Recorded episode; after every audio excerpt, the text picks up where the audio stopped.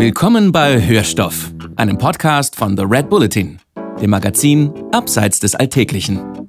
Hier gibt's spannende Geschichten aus unserem Heft zum Anhören. In dieser Folge macht unser Autor Werner Jessner eine Spritztour mit Dakar-Rekordsieger Stéphane Peterhansel, um herauszufinden, was ein Rallye-Beifahrer eigentlich so macht. Die Antwort? Die Bibel lesen, Knöpfe drücken, Autos freischaufeln und dem Fahrer möglichst nicht den Tag ruinieren. Der Trip hat Werner nachhaltig geprägt und ihn sogar dazu inspiriert, ein Buch zu schreiben. Welches? Das erzählt er hier vorab.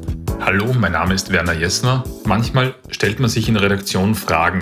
Zum Beispiel, was macht eigentlich ein Beifahrer auf der Rallye Dakar? Also was macht man? Man findet es raus fliegt in die Wüste und trifft dort Stefan Peter Hansel, der damals 13-facher Sieger der härtesten Wüstenrallye der Welt war. Setz mich ins Auto, Fuhrwerke relativ wild rum und komme mit einem riesen, riesen Respekt zurück vor dem, was die Fahrer machen, aber auch vor der Leistung der Beifahrer. Da ist nichts mit einfach nur rumsitzen und warten, dass der Chauffeur dich ins Ziel bringt. Jedenfalls hat sich dieser Stefan Peter Hansel als einer der nettesten Athleten rausgestellt, die man sich überhaupt nur vorstellen kann. Und diese Geschichte war dann der Auslöser dafür, ein Buch zu schreiben mit dem Titel Dakar, die härteste Motorradrallye der Welt, weil der Stefan nicht nur mit dem Auto, sondern auch mit dem Motorrad äh, siebenmal gewonnen hat.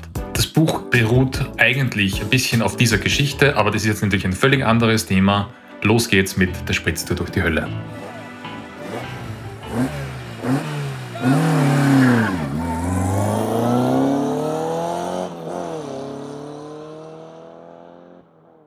Meine Spritztour durch die Hölle. Unqualifiziert für den Job. Völlig. Ich. Das ist meine Bilanz aus dieser Erfahrung in der Wüste. Erstens, mir wird schon in der Straßenbahn schlecht, wenn sie schnell ums Eck biegt. Zweitens, mein Verdauungstrakt kündigt bereits beim Gedanken an eine Reise nach Afrika die Arbeit auf und die Testfahrt sollte bei Fes stattfinden, dem Zielort der Marokko-Rallye. Drittens, habe ich nicht nur eine leichte Links-Rechts-Schwäche, sondern tue mir bisweilen auch schwer, oben von unten zu unterscheiden. Erklärung folgt. Viertens bin ich schon in Zivil ein miserabler Beifahrer. Ich hasse es, die Kontrolle aus der Hand zu geben. Und fünftens finde ich Autos, in denen man hochsitzt, generell unangenehm. Es ist also eigentlich eine bescheuerte Idee, dass ich mich neben den 13-maligen Dakar-Sieger Stefan Peterancel ins Cockpit eines Mini John Cooper Works Buggy aus dem X-Rate-Team setze. Wenn da nicht diese Neugier wäre.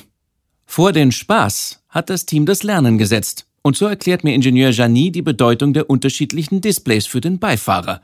Fünf an der Zahl. Was ich zu diesem Zeitpunkt noch nicht wusste, ich sollte auch für den Reifendruck zuständig sein. Buggies haben nämlich keinen Allrad, sondern Heckantrieb. Und um damit in den Dünen nicht stecken zu bleiben, muss auf Sand der Luftdruck abgesenkt und auf Steinpisten wieder angehoben werden. Dazu gibt es ein bordeigenes Druckluftsystem. Und zwar für jedes Rad einzeln. Das war jetzt aber noch immer nicht alles. Der Beifahrer ist auch für die eingebauten hydraulischen Wagenheber zuständig, die zum Einsatz kommen, wenn man sich entweder im Sand eingräbt oder einen Reifendefekt hat. Dann würde aber ohnehin alles schwierig werden, und ich hoffte, diese Situation würde nie eintreten. Dazu müsste man nämlich bei laufendem Motor die Lenkung mit einem Schalter lahmlegen und eine Pumpe aktivieren, die das Hydrauliköl aus der Lenkung in die Wagenheber umleitet.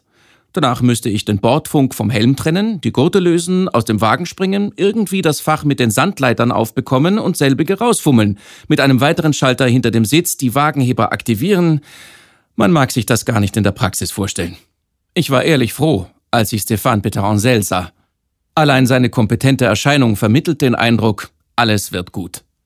Profi-Beifahrer David Castera hatte mir eine grobe Einschulung ins Wesen des Roadbooks gegeben. Jetzt galt es nur noch, die Informationen vom Papier mit jenen auf den Anzeigen abzugleichen, um Peter Ansel so durch die Wüste zu geleiten, ohne uns A im Kreis zu schicken oder aber B im nahegelegenen Algerien rauskommen zu lassen. Oh, und da war ja noch die Kleinigkeit mit dem Magen. Ein Dakar-Buggy hat Federwege von 40 Zentimetern. Das heißt, dass der Pilot einerseits über kofferhohe Hindernisse einfach drüber brettern kann, sich das Fahrzeug beim Bremsen aber dramatisch nach vorn beim Beschleunigen etwas weniger dramatisch nach hinten und in der Kurve gruselig nach außen neigt. Als wäre man an den Bauch eines besoffenen Kamels geschnallt. Und das auch noch im Zeitraffer. Erschwerend kam hinzu, dass Peter Ansel wirklich affenartig schnell fuhr. Einmal, als ich den Blick kurz auf sein Display springen ließ, stand da die Ziffer 5.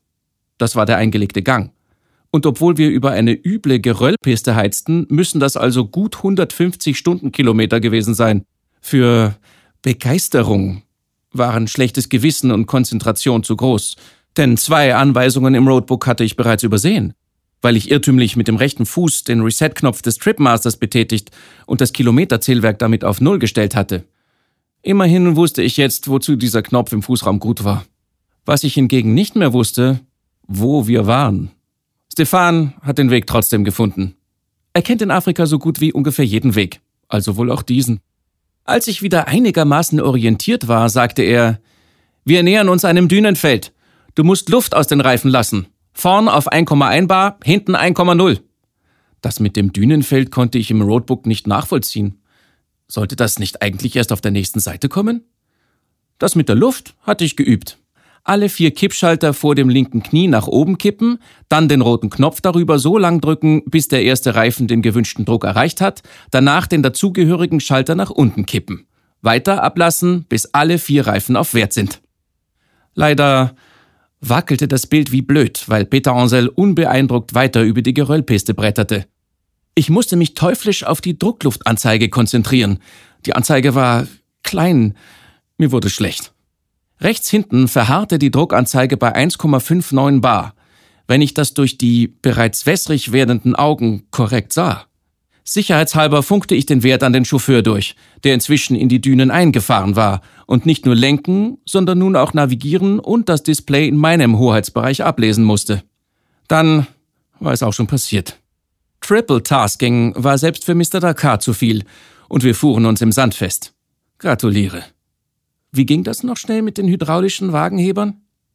Immerhin strangulierte ich mich nicht mit dem Helmkabel, bevor ich auf allen Vieren aus dem Buggy plumpste und nach hinten taumelte, wo ich die Schaufel aus ihrer Halterung löste, während mir der Dieselmotor seine Abgase vor die Nase blies. Inzwischen hatte Stefan die Sandleitbleche aus den Seitenfächern gefummelt. Was für ein guter Mensch. Es soll ja Piloten geben, die selbst während der Rallye Dakar im Auto sitzen bleiben und ungeduldig aufs Lenkrad trommeln, während der Beifahrer den Karren wieder freischaufelt.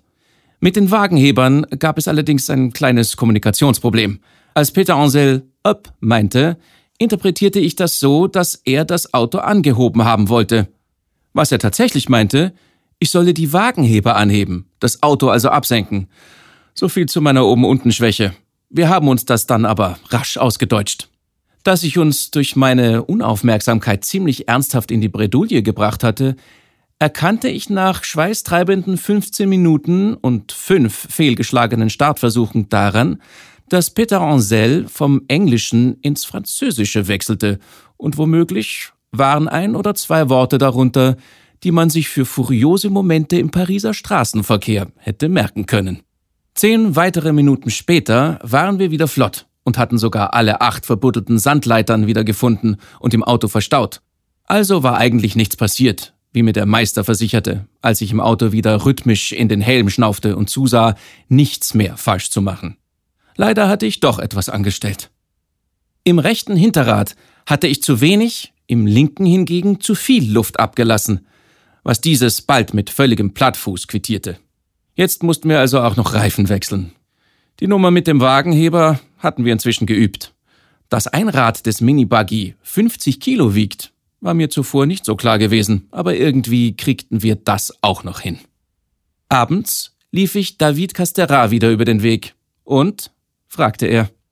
Selbst mit dem besten Fahrer der Welt, in einem potenziellen Siegerauto, verliere ich pro Wertungsstunde eine Stunde durch Einbuddeln, Rumschusseln, Reifen zerstören, Sandleitern vergraben, sage ich, und eine weitere Stunde, weil ich jede erdenkliche Strafzeit für nicht gefundene Checkpoints ausfasse. Und noch einmal 24 Stunden, weil wir das tägliche Etappenziel im Echtbetrieb vermutlich nur dann erreichten, wenn wir ins Flugzeug oder in die Eisenbahn umstiegen. Da grinste er kurz und sagte, wenigstens hast du nicht gekotzt. Tatsächlich, das war mir gar nicht aufgefallen.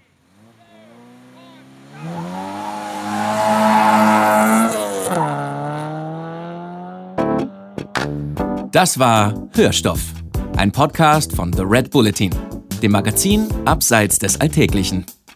Mehr davon findest du überall, wo es Podcasts gibt auf www.redbulletin.com und natürlich in unserem Magazin. Hat dir unser Podcast gefallen? Dann freuen wir uns über deine Bewertung. Und noch mehr, wenn du uns weiterempfehlst.